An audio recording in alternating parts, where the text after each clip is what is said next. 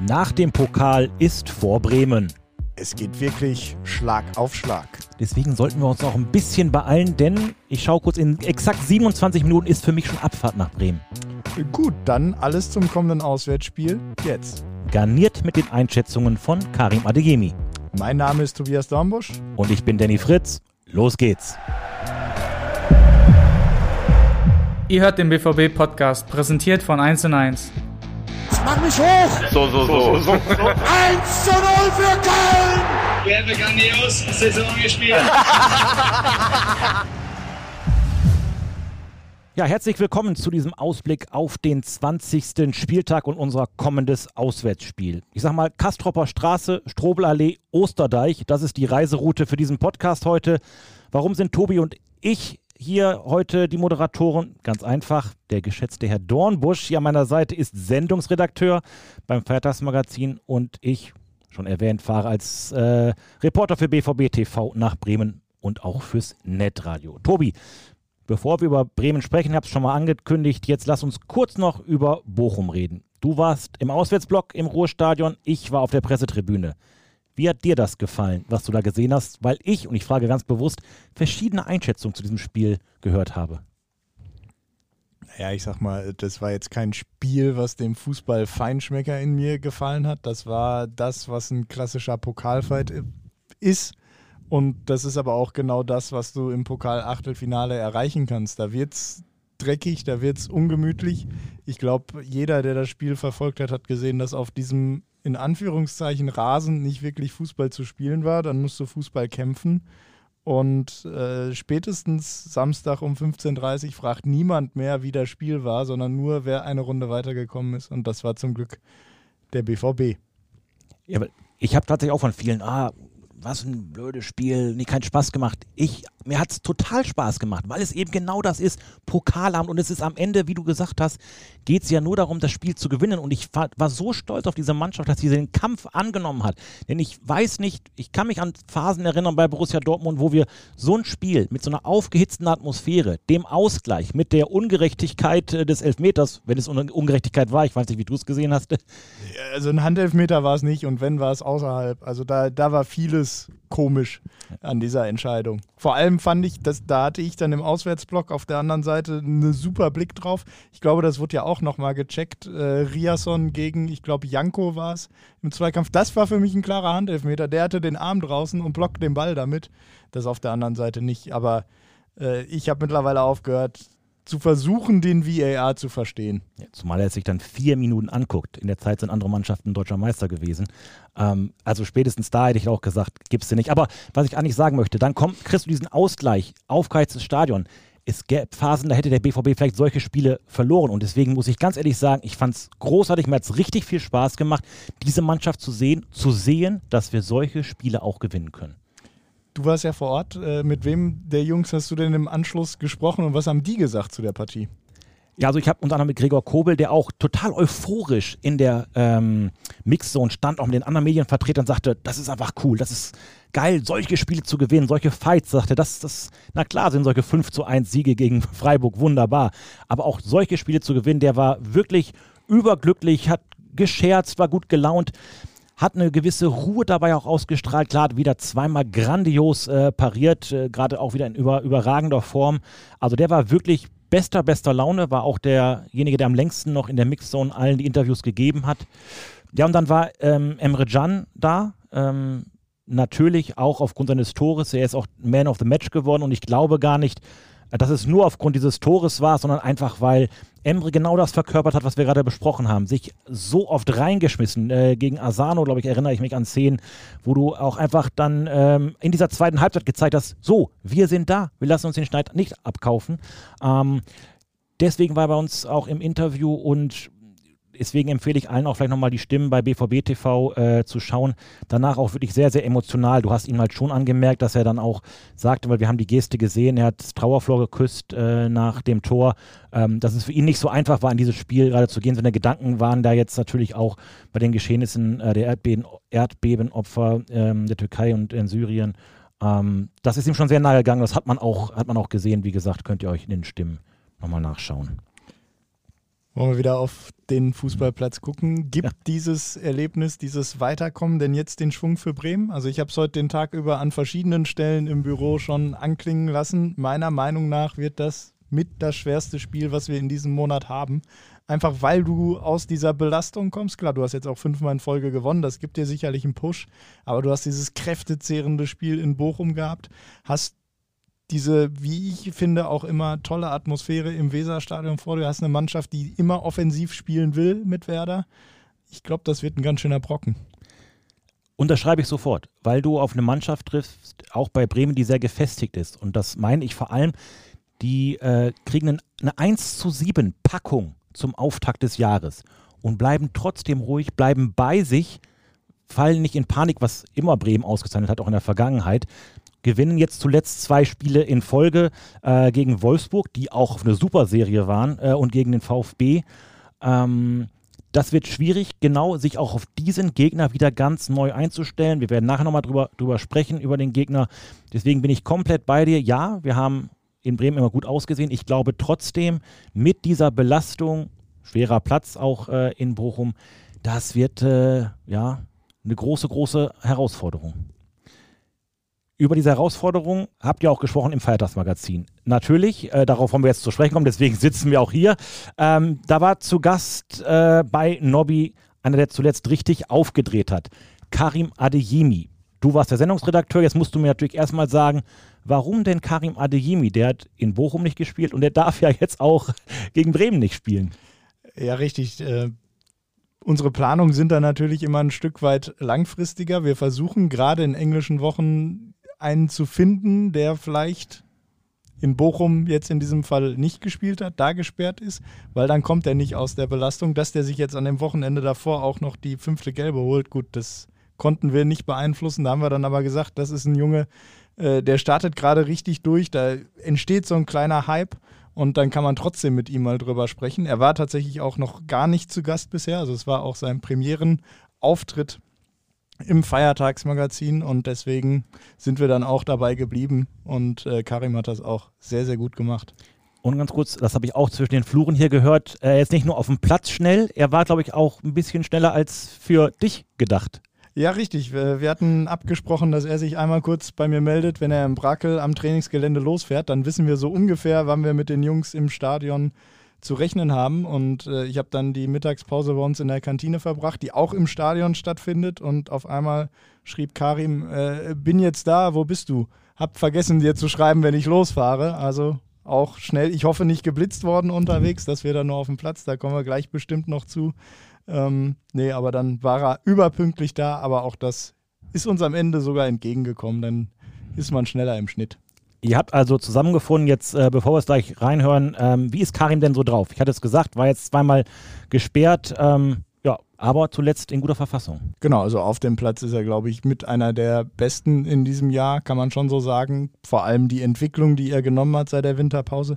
Und neben dem Platz war er, fand ich, seit Tag 1 ein unglaublich netter, umgänglicher Typ, äh, der auf mich den Eindruck macht, als wäre er total auf dem Boden geblieben. Ähm, und genau, hat Spaß gemacht sowohl ihn dahin zu führen, als er dann da war, als auch äh, dann zuzuhören bei dem, was er mit Nobby besprochen hat. Zuzuhören, das ist das gute Stichwort, das wollen wir jetzt auch. Wir werden an ein paar Stellen im Feiertagsmagazin wieder kurz reingrätschen, da wo wir mal was erläutern müssen. Aber jetzt geben wir ab zu Nobby und Karim. Heute darf ich euch den schnellsten Mann der Liga präsentieren. Da ist der, Karim Adiemi. Schön, dass du da bist. Ich freue mich. Ich Danke. Schnellster Mann der Bundesliga. Toller Titel, oder? Ja, absolut. Kann man mal machen, ne? Kommen wir später noch drauf zu sprechen. Bevor wir vorausblicken auf das nächste Spiel gegen den SV Werder Bremen, lass uns äh, kurz zurückblicken. Wie hast du das Pokalspiel in Bochum verfolgt und wie hast du es erlebt? Ähm, ja, ich glaube, sehr hitzig, ähm, sehr schwieriges Spiel. Ähm, Derby, glaube ich, immer sehr schwierig bei uns. Aber ja, am Schluss, glaube ich, verdient gewonnen. Und ähm, ja, war absolut ein Kampf, glaube ich. Kein schönes Spiel. Hast du alleine geguckt, mit Freunden? Mit Freunden tatsächlich, ja. Mit meinem besten Freund habe ich es geguckt, ja. ja das ist, manchmal braucht man auch ein bisschen Ruhe, wenn man ja. äh, Fußball guckt. Ne? Stimmt, stimmt. Viele Jungs, äh, die mal beim Spiel nicht äh, mit dabei sein können, die, äh, die sagen, dass das Zugucken schlimmer ist als alles andere. Wie ist das bei dir? Ja, für mich, für mich tatsächlich auch. Ähm, Hast du getreten unterm Tisch? Ja, ein bisschen vielleicht. äh, nee, auch wenn man auf der Bank sitzt, glaube ich, ähm, ich bin ein Spieler, der da nicht gerne zuschaut und ähm, ja, in der Situation nichts machen kann. Deswegen ist das für mich äh, der absolute Horror. Bevor wir das Gespräch vertiefen, wollen wir uns nochmal die besten und schönsten Szenen aus dem Pokalfight an uns anschauen. Jetzt kommen wir zwei noch mal kurz, denn die Bilder seht ihr leider nicht, aber wahrscheinlich haben die meisten von euch gesehen, wie dieses Spiel in Bochum ausgegangen ist und genau das ist natürlich auch in diesem kleinen Spielfilm zu sehen, die Führung von Emre aus 50 Metern. Ja, dann haben wir den, wir haben drüber gesprochen, ich sag mal äußerst umstrittenen Handelfmeter und der Ausgleich durch Stöger.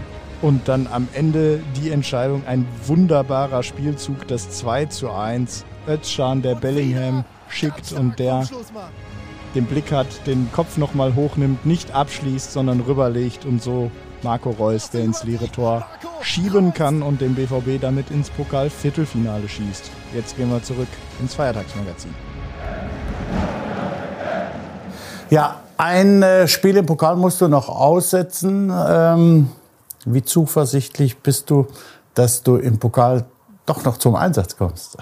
Ja, ich glaube, sehr zuversichtlich. Ähm, ich glaube, absolut ein Ziel von uns oder von mir persönlich ist, ähm, dass wir den Pokal mit nach Hause nehmen natürlich. Aber es wird ähm, sehr schwierig und dafür werden wir noch natürlich sehr viel arbeiten. Es ist was Besonderes, in Berlin zu sein. Das kann ich dir nur sagen. Also das ist immer ein Wochenende, das wirst du nie vergessen.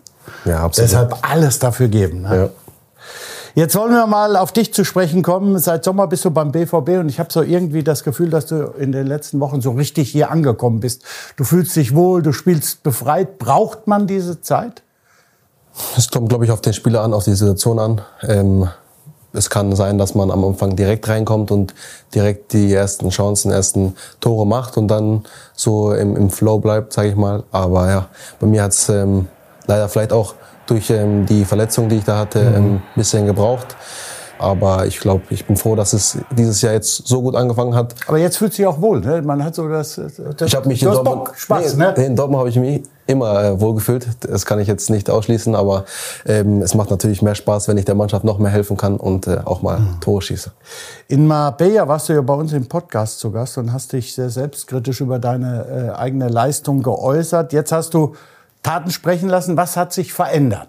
Eigentlich nicht viel, würde ich sagen. Ich glaube, äh, gewisse Glück ist jetzt beim, auf meiner Seite. Ähm, ich bin immer noch ähm, so zielstrebig wie davor. Ähm, ich versuche immer noch ähm, meine Sachen da zu machen und jetzt klappen die einfach mehr. Vielleicht äh, ist es einfach das neue Jahr oder ähm, ja, es, es passt einfach. 22 abhaken, 23. Genau, so- so ist es. Fünf Spiele, fünf Siege. Mehr geht ja auch nicht, ne? Ja, mehr geht nicht, aber äh, wir wollen ja nicht bei, bei fünf bleiben. Deswegen ähm, das stimmt allerdings. ähm, machen wir die nächsten Wochen da weiter, wie wir aufgehört haben.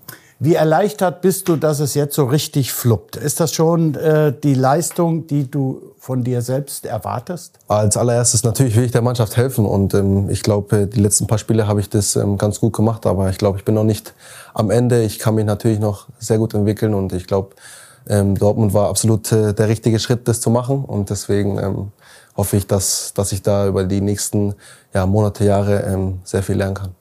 Das äh, wünschen wir dir auch, dass äh, viele Tore dabei sind. 2023 bist du hervorragend gestartet und äh, das zeigen jetzt auch diese Bilder.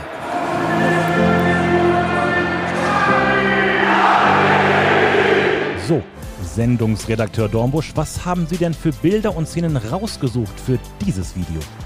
Ich habe es ja kurz bevor wir ins Feiertagsmagazin äh, reingegangen sind schon gesagt. Karim ist für mich einer der Spieler 2023 und genau darauf haben wir uns auch fokussiert. Auf seinen ersten Treffer in der Bundesliga. Man glaubt es kaum. Er hat ja im Pokal schon getroffen, er hat in der Champions League getroffen, aber der Treffer in Leverkusen, der erste in der Bundesliga.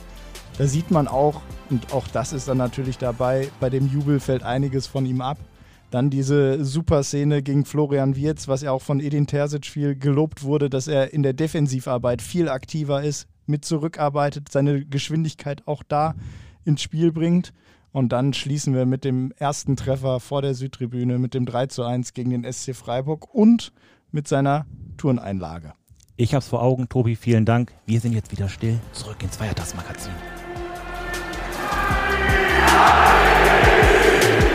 Bisschen Gänsehaut? Absolut. Jedes Mal, wenn ich hier, hier, hier spiele und äh, auflaufen darf, auf jeden Fall. Deinen Namen so, zu hören und so viele äh, schreien ihn, das ist schon geil, ne? Ja, beim ersten Spieltag habe ich ihn ja auch gehört, aber war ja nicht mein Tor.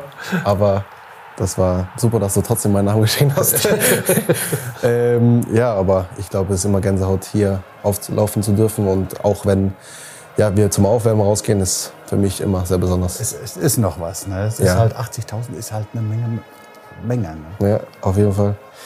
Wir haben äh, gegen Ende den Jubel nach deinem Tor gegen Freiburg gesehen. Bist du vielleicht ein verhinderter Kunstturner?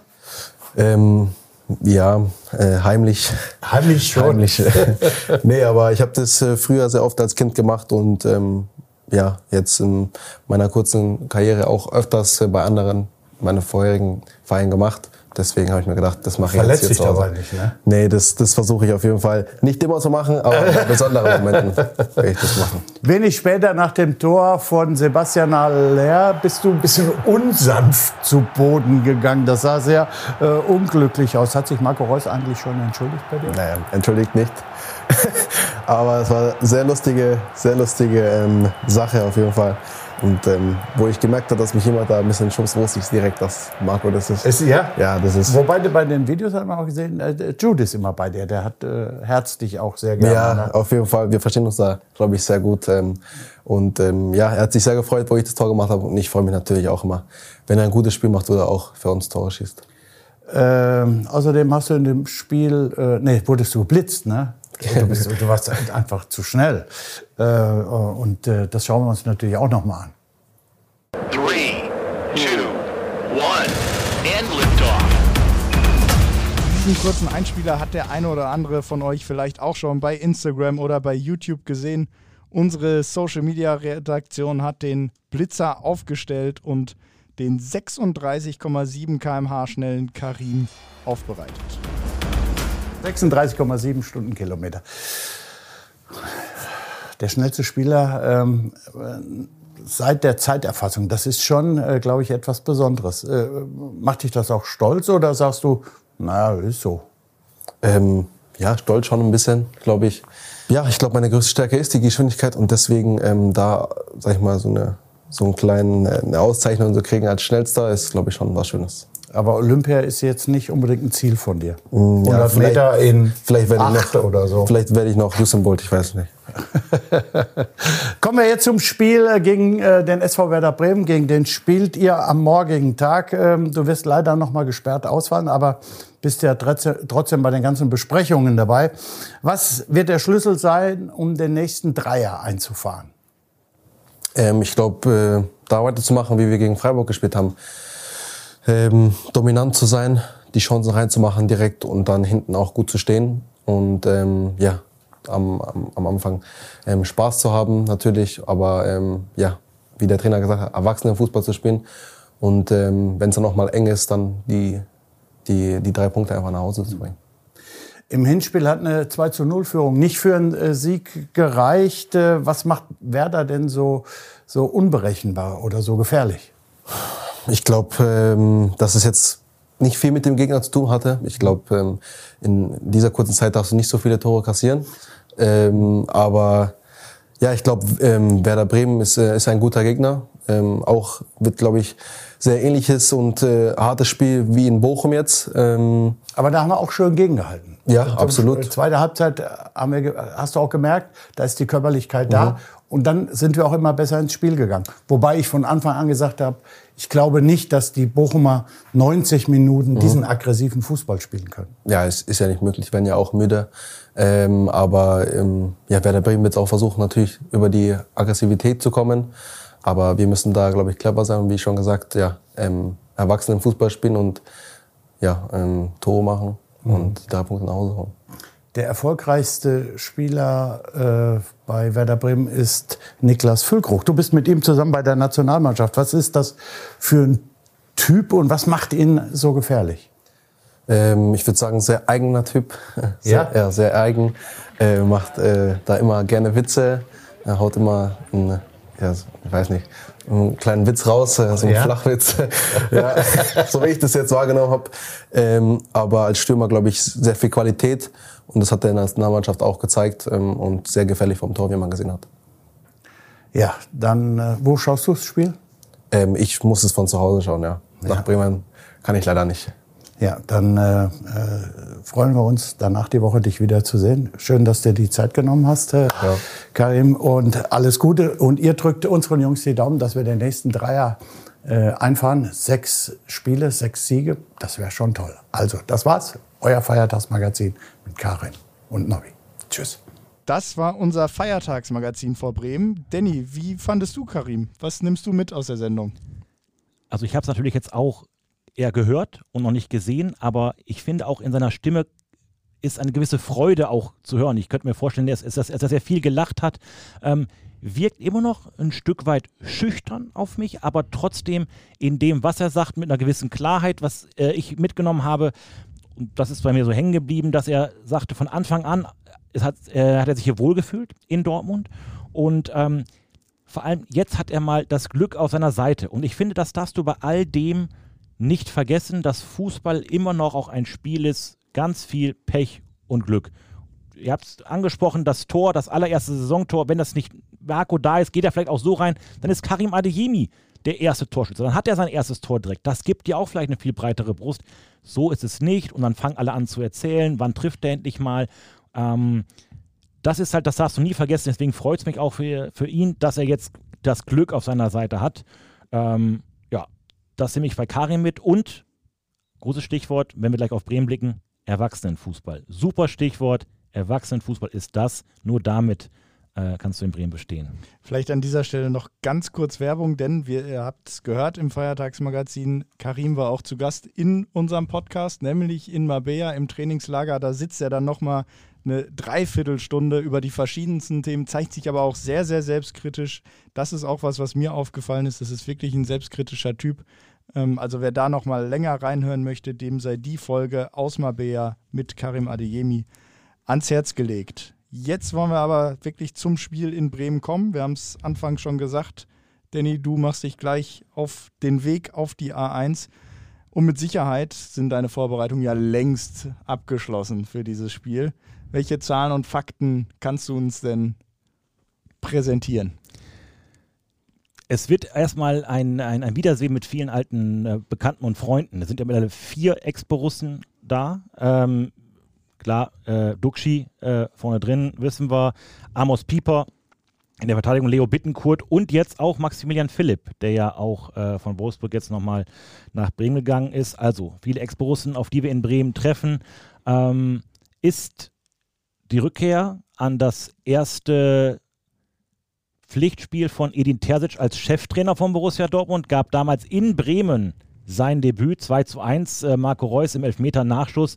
Also auch das so sicherlich für Edin auch noch eine emotionale Rückkehr.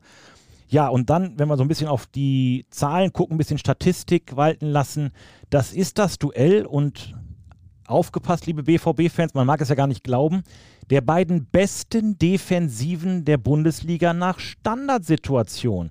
Man hat immer noch das Gefühl gehabt, oh, der BVB und Standards gegen sich, aber die Zahlen sagen ganz klar, Bremen die beste Defensive, nur drei Gegentore nach Standardsituationen und der BVB da auf Platz zwei mit nur fünf Gegentoren nach Standardsituationen. Die beiden besten Mannschaften der Liga. Und ähm, Tobi, genau das ist es. Ähm, bei Standards also schwierig, die Bremer zu überwinden. Und ich glaube, das ist ja gerade eine kleine Stärke geworden in den letzten Wochen, gerade auch gegen Freiburg. Ich glaube, drei Treffer in Folge von Standardsituationen. Das ist in der Rückrunde, es ist angesprochen worden im Wintertrainingslager. Man sieht es auf dem Platz, aber morgen wird es nicht so einfach.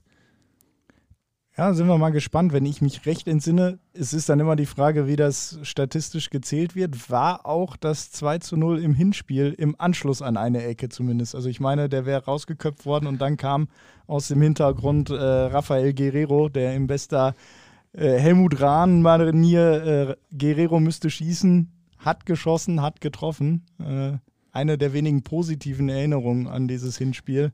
Ja. Äh, war auch nach einer Ecke. Wie gesagt, wenn das statistisch zählt, da gehen ja manchmal, streiten sich die Gelehrten. Das weiß ich jetzt nicht, äh, aber auf jeden Fall, was äh, auch da steht, sind noch, Bremen hat noch kein Gegentor nach Freistößen bekommen. Also wäre auch mal wieder Zeit, äh, denen da mal eins einzuschenken. Ja, also Bremen haben wir es gesagt, ähm, ist eine Mannschaft, die nicht viele Torschüsse hat, ähm, haben sogar die wenigsten Torschüsse der Liga.